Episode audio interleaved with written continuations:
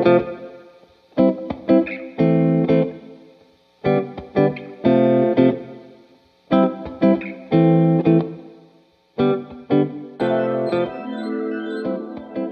und herzlich willkommen zur zweiten Folge von unserem Podcast Eine Handvoll Familie des Wahlberger Familienverbands. Mein Name ist Isabella Nesler und ich freue mich sehr, dass ihr heute wieder dabei sind und wir über ein sehr vielfältig und spannendes Thema heute reden, und zwar Familienküche. Aber bevor ich großartig anfange zum Reden, möchte ich euch direkt unseren heutigen Gast vorstellen, und zwar Birgit Kubelka. Hallo Birgit. Hallo. Ich freue mich sehr, dass du dir heute die Zeit genommen hast und zu uns ins Büro nach Bregenz gekommen bist und mit mir über das Thema sprechen. Weil ich glaube, vielen Familienmanagerinnen und Familienmanager bereitet das Thema gar nicht so selten graue Haare. Und ähm, ich glaube, das ist schon ein Thema, mit dem viel Diskussionen und ewige tägliche Grübeleien mit Igon, was denn jetzt schon wieder auf den Tisch kommen soll. Und es ist wahrscheinlich etwas, das jede Familie betrifft. Und darum ähm, ist das etwas, wo ich das Gefühl habe, macht total Sinn, dass wir heute darüber reden. Und ich glaube, mit den Themen vegetarische, vegane, proteinreiche Ernährung, wo viele Jugendliche ja denn mit der Zeit auch gern ähm, ankommen, macht das Thema nicht unbedingt leichter. Aber zum Glück kannst du uns jetzt, glaube ich, einige hilfreiche Tipps und Tricks an die Hand geben, wie man mit dem Ganzen leichter umgehen kann. Und wir sind hoffentlich nach dem Podcast alle ein bisschen schlauer.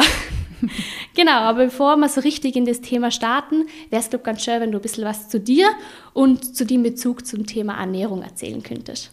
Ja, sehr gerne. Vielen Dank für die Einladung, dass ich heute da sein darf.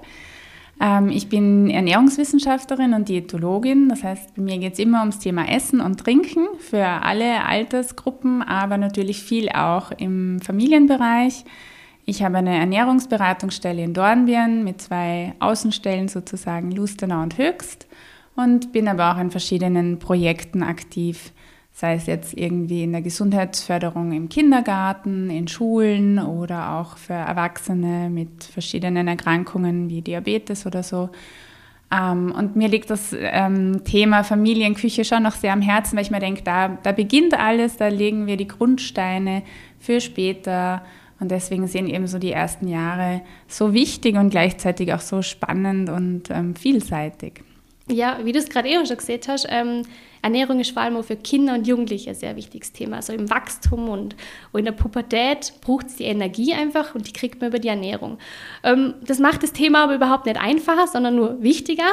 Und darum ähm, die Frage, wenn man sagen, es macht es nicht einfacher, wo siehst du denn die Herausforderungen, deiner Familien begegnen, wenn es um die Gestaltung von bedarfsgerechter und abwechslungsreichen Mahlzeiten geht?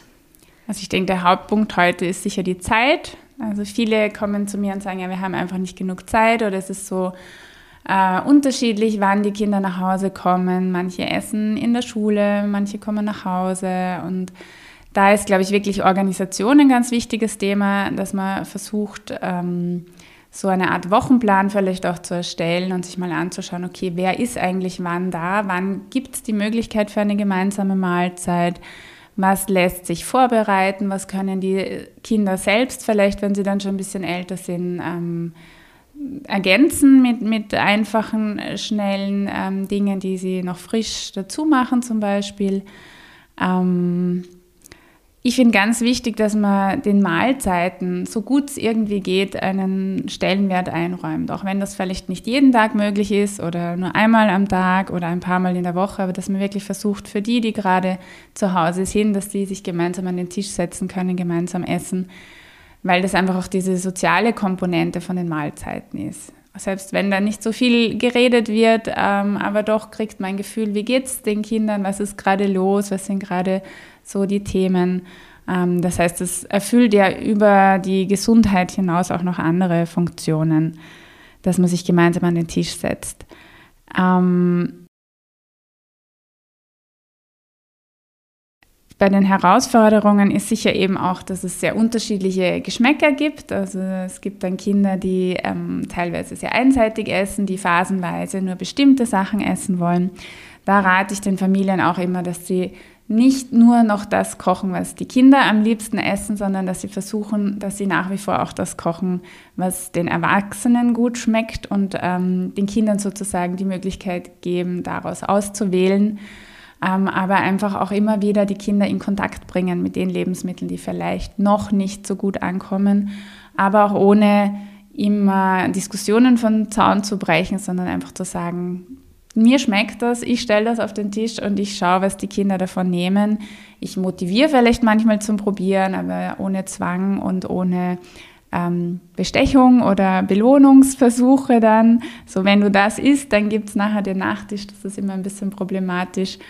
Ähm, es geht im Prinzip auch darum, dass die Kinder Lebensmittel kennenlernen, dass sie immer wieder probieren und dann hoffentlich so ihren Weg finden. Und es gibt natürlich auch bei den Erwachsenen immer bestimmte Lebensmittel, die man nicht so gerne mag.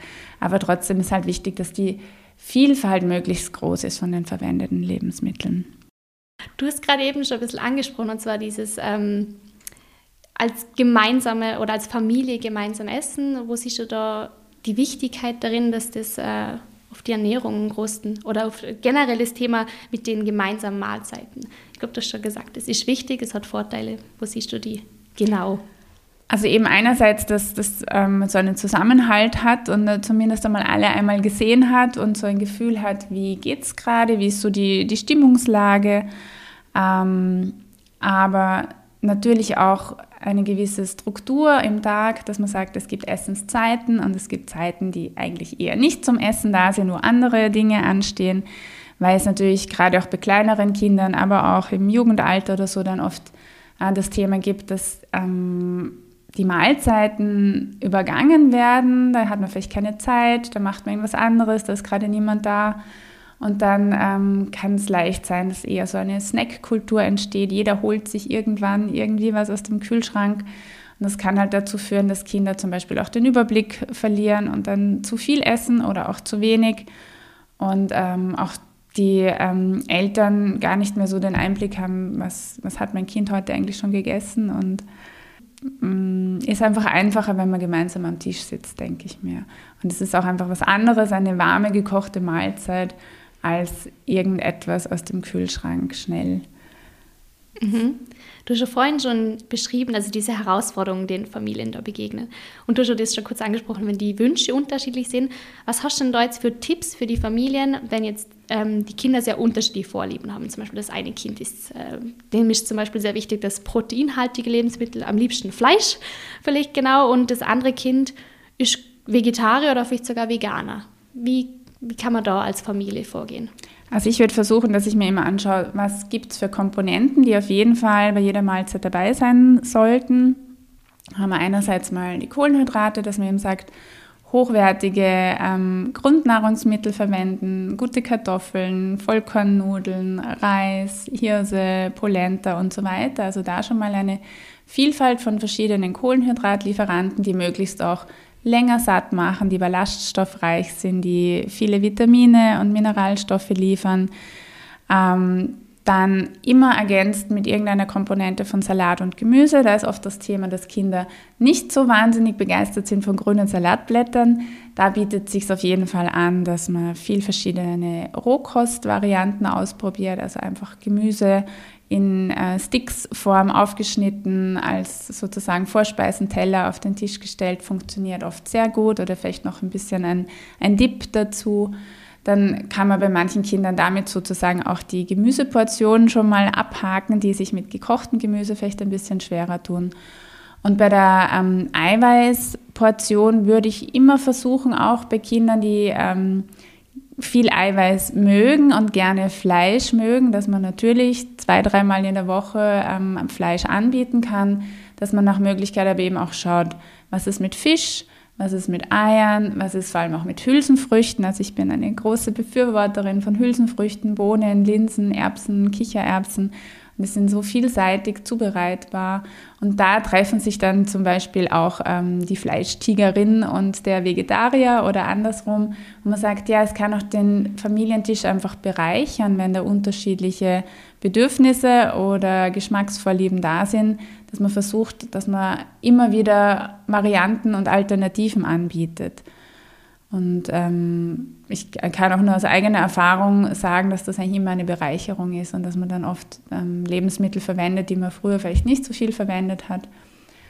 Ähm, und gerade im, Hinblick auf, auf, den Klimawandel, auf, die ökologische, ähm, auf den ökologischen Aspekt von Ernährung, glaube ich, ist wirklich so diese proteinreiche pflanzliche Ernährung ein ganz wichtiges Thema für die Zukunft. Und je früher die Kinder mit dem in Kontakt kommen und je normaler für die ein Linsenaufstrich oder ein Kichererbsencurry oder ein Bohnengulasch ist, umso besser, weil dann werden sie es wahrscheinlich auch später gerne essen und haben vielleicht gar nicht so den großen Fleischbedarf, weil sie trotzdem gut mit Eiweiß versorgt sind. Mir fällt jetzt gerade noch so eine Frage dazu. Ähm, so wie man es in Vorarlberg sagt, wenn ein Kind so richtig, so typisch horklig ist, oder? So, so heikel. ähm, was kann man da als Elternteil, wie kann man da am besten dagegen, dagegen vorgehen? Klingt jetzt vielleicht ein bisschen hart, aber was kann man als Elternteil machen, wenn wirklich ein Kind dann nur sagt, nö, dann, dann ist sie nichts? Ist natürlich ein, ein heißes Thema und ist auch ganz oft ein Thema ähm, von Familien, die zu mir in die Beratung kommen. Punkt eins ist immer Vorbild sein.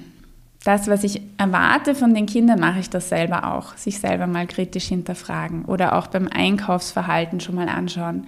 Mache ich es den Kindern eher einfach oder schwer, das auszuwählen, von dem ich der Meinung bin, dass das jetzt wichtig ist für eine abwechslungsreiche Ernährung? Und ich glaube, Essen sollte einfach immer auch ein Genussthema sein. Und wir können nicht ähm, Kindern irgendwie mit Druck vermitteln, dass das oder das jetzt gut für sie wäre oder dass ihnen das jetzt schmecken sollte, weil sie entscheiden selber und sie sind oft auch eben sehr sensibel oder haben vielleicht auch von den Geschmacksnerven her andere Eindrücke bei bestimmten Lebensmitteln.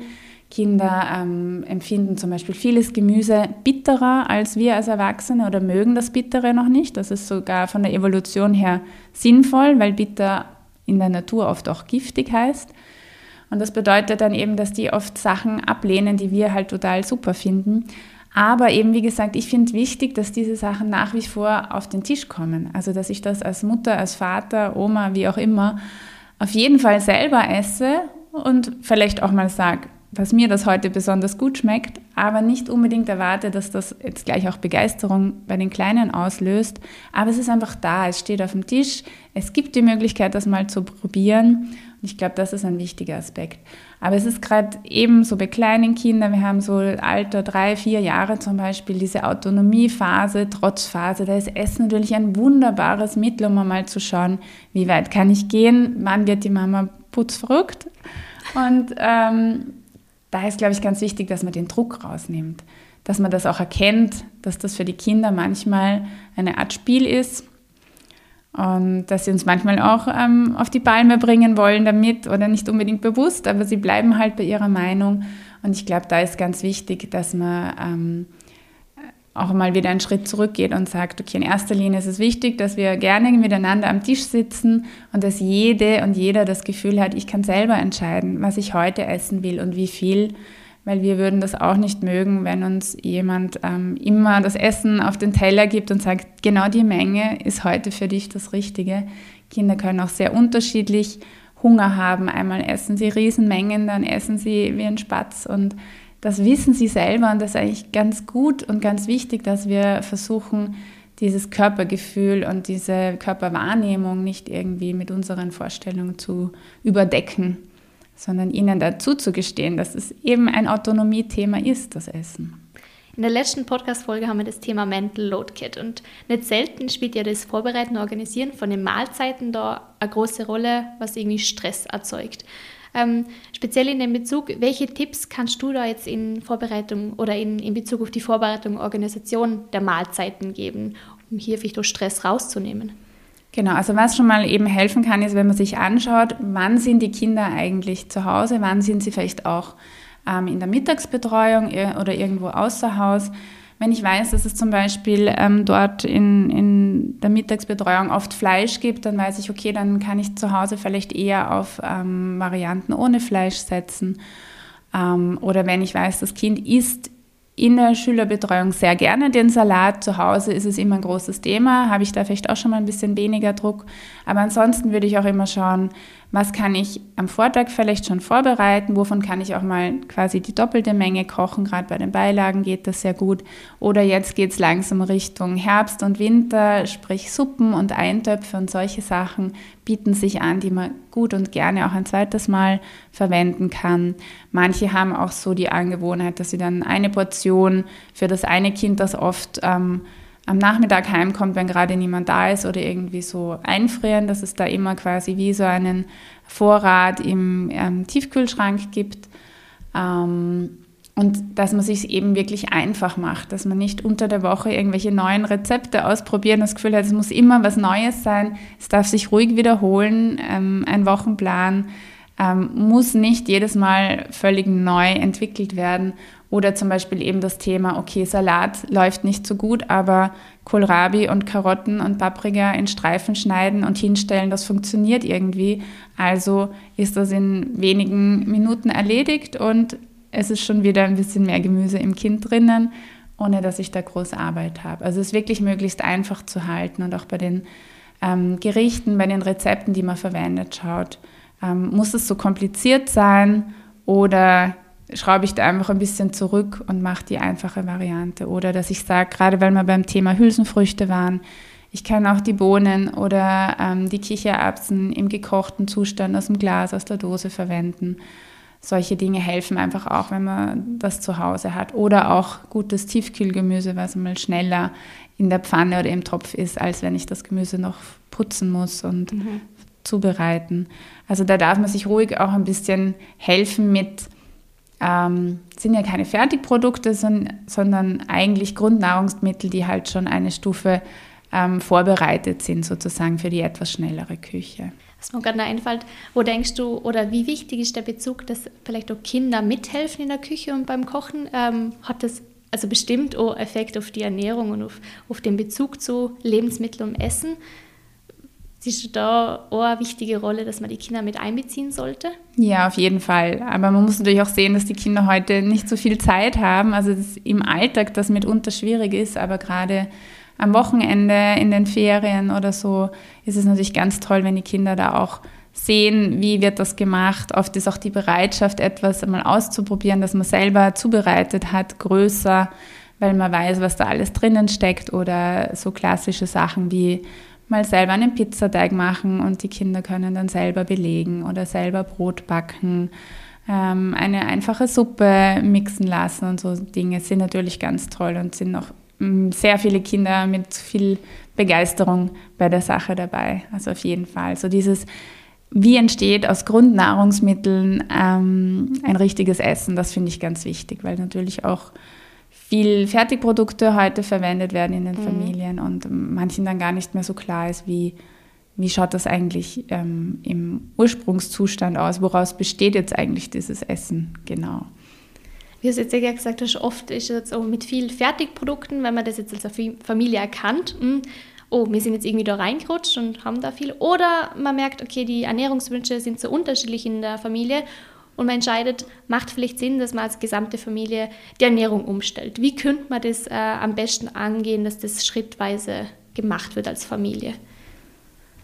Also ich, ich denke, man kann sich mal ähm, anschauen als erstes, ähm, wie kaufen wir ein?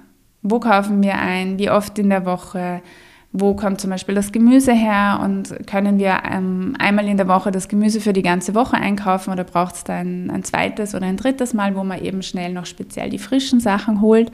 Das ist schon mal wichtig, damit überhaupt das Richtige zu Hause ist. Ähm, ein wichtiger Punkt ist sich auch, dass man sich als erstes mal anschaut, wie steht es mit Vollkornprodukten. Also Brot ist ein wichtiges Thema. Die meisten Familien essen doch fast jeden Tag Brot, dann macht es Sinn, dass man sich mal anschaut, essen wir auch manchmal richtiges Vollkornbrot? Woran erkenne ich das eigentlich? Was muss da in der Zutatenliste draufstehen? Das ist auch nicht allen so klar, dass es da wirklich darum geht, dass Vollkornmehl drinnen ist. Oder eben auch mal bei den Beilagen die Vollkornvarianten auszuprobieren, wenn das hoffentlich klappt. Ist auch immer ein bisschen Fingerspitzengefühl gefragt, dass man vor allem das nicht unbedingt als so gesund propagiert, sondern einfach sagt, heute gibt es mal andere Nudeln, heute gibt es mal einen anderen Reis, heute gibt es zum Beispiel mal roten oder lila Reis, ist vielleicht auch mal ganz spannend. Und ein ganz wichtiger Punkt ähm, ist sicher auch, dass man sich eben anschaut, wie schaut es mit unserem Gemüseanteil aus. Weil Gemüse ist ein ganz wichtiges Füllmaterial, auch gerade bei Kindern, die gerne schnell und viel essen, wo man vielleicht auch manchmal bremsen muss oder möchte, dass man wirklich schaut, dass viel Gemüse auf den Tisch kommt in den verschiedenen Varianten. Das heißt, dann habe ich schon mal diesen Vollkornanteil, dann habe ich den Gemüseanteil und eigentlich die Basis wäre sowieso die Getränke sich anzuschauen. Es in vielen Familien ist auch das Thema süße Getränke die dann einerseits natürlich auch wieder Übergewicht fördern können, aber oft auch das Problem haben, dass die Kinder dann ähm, nicht so einen Hunger haben zu den Mahlzeiten, weil der viele Zucker, der vielleicht zwischendurch getrunken wird, dann auch ähm, dieses Hunger- und Sättigungsgefühl durcheinander bringt. Also da bin ich sozusagen bei den, bei den unteren Ebenen von einer Ernährungspyramide, Getränke, Gemüse, Salat und Obstanteil und Vollkornprodukte da kann ich schon mal sehr gut ansetzen. Und dann kann ich mich sozusagen Schritt für Schritt auch mit den anderen Lebensmittelgruppen beschäftigen. Jetzt hast du eh gerade auch schon angesprochen, das wäre nämlich eigentlich auch noch die nächste Frage gewesen. Vielleicht hast du aber noch mal andere Tipps. Oder wenn jetzt Übergewicht äh, wirklich in der Familie eine Rolle spielt, ob das jetzt bei den Kindern ist oder vielleicht auch bei den Eltern selber, ähm, was würdest du den Familien raten? Also, ich meine, du hast jetzt eh schon gesagt mit den Getränken und den Grundnahrungsmitteln, aber da gibt es wahrscheinlich auch noch andere Aspekte, die man beachten sollte. Also ein ganz großes Thema heute ist sicher die Bewegung. Und da geht es halt auch wieder darum, wie bewegt ist unser Familienleben als Ganzes. Also nicht, dass man sagt, das eine Kind, das bewegt sich zu wenig, sondern eben auch zu schauen, ja, was tun wir, um das zu fördern und wie schaut es zum Beispiel mit unserem Bewegungsverhalten im Alltag aus? Fahren wir viel mit dem Auto? Machen wir viel mit dem Fahrrad? Gehen wir auch mal zu Fuß? Also so dieses Alltägliche, was ähm, sich wirklich dann auch auf, auf lange Zeit auswirkt. Das, was man von klein auf gewohnt ist, das macht man dann meistens auch später noch so, außer man reflektiert das dann irgendwann kritisch. Also das ist mal ein ganz wichtiger Punkt. Oder eben wie gestalten vielleicht auch das Wochenende. Ähm, und immer auch zu fragen, mache ich das, was ich von meinem Kind erwarte? Ich habe leider wirklich oft, oder leider, es ist einfach so, in den Beratungen häufig die Situation, dass die Eltern meinen, sie müssen eigentlich nichts ändern, sondern dass das Kind was verändern muss. Und da muss man sagen, ja, ein, eine Familie ist immer ein System und die Kinder sind doch ein Stück weit von den Erwachsenen abhängig oder sehen eben zu den Erwachsenen als Vorbilder auf. Und da ist es eben ganz wichtig, dass alle gemeinsam an einem Strang ziehen. Zumindest mal die Eltern, das ist sowieso wichtig. Auch das ist nicht immer der Fall, dass Mama und Papa das als genau gleich wichtiges Thema ansehen. Und dann kommen da noch oft andere, also Großeltern zum Beispiel ins Spiel, wo es dann auch wirklich, also gerade wenn es räumlich sehr nahe ist, dass die Kinder auch schnell zur Oma oder Opa laufen können, dass die Kinder das sehr schnell merken, ah, wenn es da keine Süßigkeiten mehr gibt, dann kriege ich die woanders. Und dann ist halt wichtig, dass man sich wirklich als Großfamilie überlegt, ähm, wie kann ich das jetzt unterstützen. Und zwar auch wieder nicht ähm, schwarz oder weiß, es gibt jetzt gar keine Süßigkeiten mehr, aber halt, was ist ein vernünftiges Maß? Und ich habe oft das Gefühl, dass es heute für Familien richtig schwierig ist, dass sich die Süßigkeiten nicht so anhäufen, zumindest in bestimmten Zeiten wo dann eben vom, vom Fasching, von Ostern, von Weihnachten und was auch immer die, die Süßigkeiten-Schränke so voll sind. Man sagt, es ist wirklich schwierig für die Kinder, da einen Überblick zu bewahren. Und das ist nichts Besonderes mehr, oder? Süßigkeiten sind immer vorhanden, dass man da gute Vereinbarungen in der Familie trifft. Wie oft gibt es was Süßes? Darf man sich da selber bedienen oder gibt es die Vereinbarung, dass man vorher fragen muss? Also alles, was es den Kindern auch einfacher macht, ähm, selber nicht den Überblick zu verlieren. Du hast vorhin noch gesagt, dass Süßigkeit nicht als Belohnung glaub, sein soll. Zuerst isst du das und danach bekommst du dann eine Süßigkeit, oder? Ich glaube, das ist ohne so ein. Das machen natürlich viele und das ja. ähm, ist natürlich im Alltag auch nicht so einfach, oder? Aber ähm, es kann halt wirklich dazu führen, dass die Süßigkeiten so einen besonderen Status kriegen und das andere gleichzeitig dadurch abgewertet wird. Das heißt, ähm, es sollte einfach zum Beispiel, wenn die Vereinbarung gilt, es gibt nach dem ähm, Mittagessen für jeden eine Kleinigkeit, etwas Süßes, dann sollte das auch für alle gelten, egal ob jetzt das Kind den Salat vorher gegessen hat oder nicht. weil sonst kommt es eben zu so einem Gegeneinander Aufwiegen von den verschiedenen Lebensmitteln. Und in Maßen genossen sind all diese Sachen gut für uns und kein Problem für eine ausgewogene Ernährung. Und darum geht es eigentlich. Mhm. Also ich würde sagen, ein sehr, sehr spannendes Thema. Also ich habe es davor eh gesagt, sehr komplex, sehr spannend und ein Thema, wo einfach in jeder Familie wichtig ist und wahrscheinlich auch in vielen Familien irgendwie doch häufig zu, zu ähm, ja, einfach anstrengend sein kann. ähm, aber wir haben heute auf jeden Fall sehr viel Tipps und Tricks an Tag gekriegt. Habe ich das Gefühl, es war äh, sehr viel Spannendes dabei und ich glaube für viele einiges Neues, auf das man dann achten kann. Und darum bedanke ich mich an der Stelle nochmal bei dir und sage danke, dass du erstens da warst und dass du uns da so viel mitgehört hast. Ja, sehr gerne. Und ich denke, weil du jetzt sagst, das ist eben ein spannendes Thema, es betrifft Familie, viele Familien. Es ist auch ein sehr individuelles Thema. Also man muss sich das dann wirklich ähm, von Familie zu Familie anschauen, was braucht es und was sind vielleicht so die Hebel, wo ich am besten ansetzen kann, wo ich vielleicht mit kleinstem Aufwand den größten Effekt erzielen kann. Deswegen auch gerne, wenn es irgendwie Bedarf gibt, dass sich auch die Familien an die AKS Ernährungsberatungsstellen wenden können. Wir sind also für alle da. Bei uns braucht man auch keinen Überweisungsschein vom Arzt, sondern man kann sich da einfach einen Termin vereinbaren per Telefon oder mittlerweile auch online. Und dann ähm, ist es immer ganz gut, wenn man sich das individuell anschaut. Genau, also die Podcast-Folge heute mal zum äh, wieder darauf hinweisen und dass man, vielleicht kommen da den einige ins Denken, ins Nachdenken und merken gerade, ah ja, vielleicht haben wir ohne die eine oder andere Frage. In dem Fall ähm, können Sie sich dann sehr gerne bei euch melden. Und ja, nochmal vielen, vielen Dank und äh, schön, dass du da warst. Vielen Dank auch. Danke.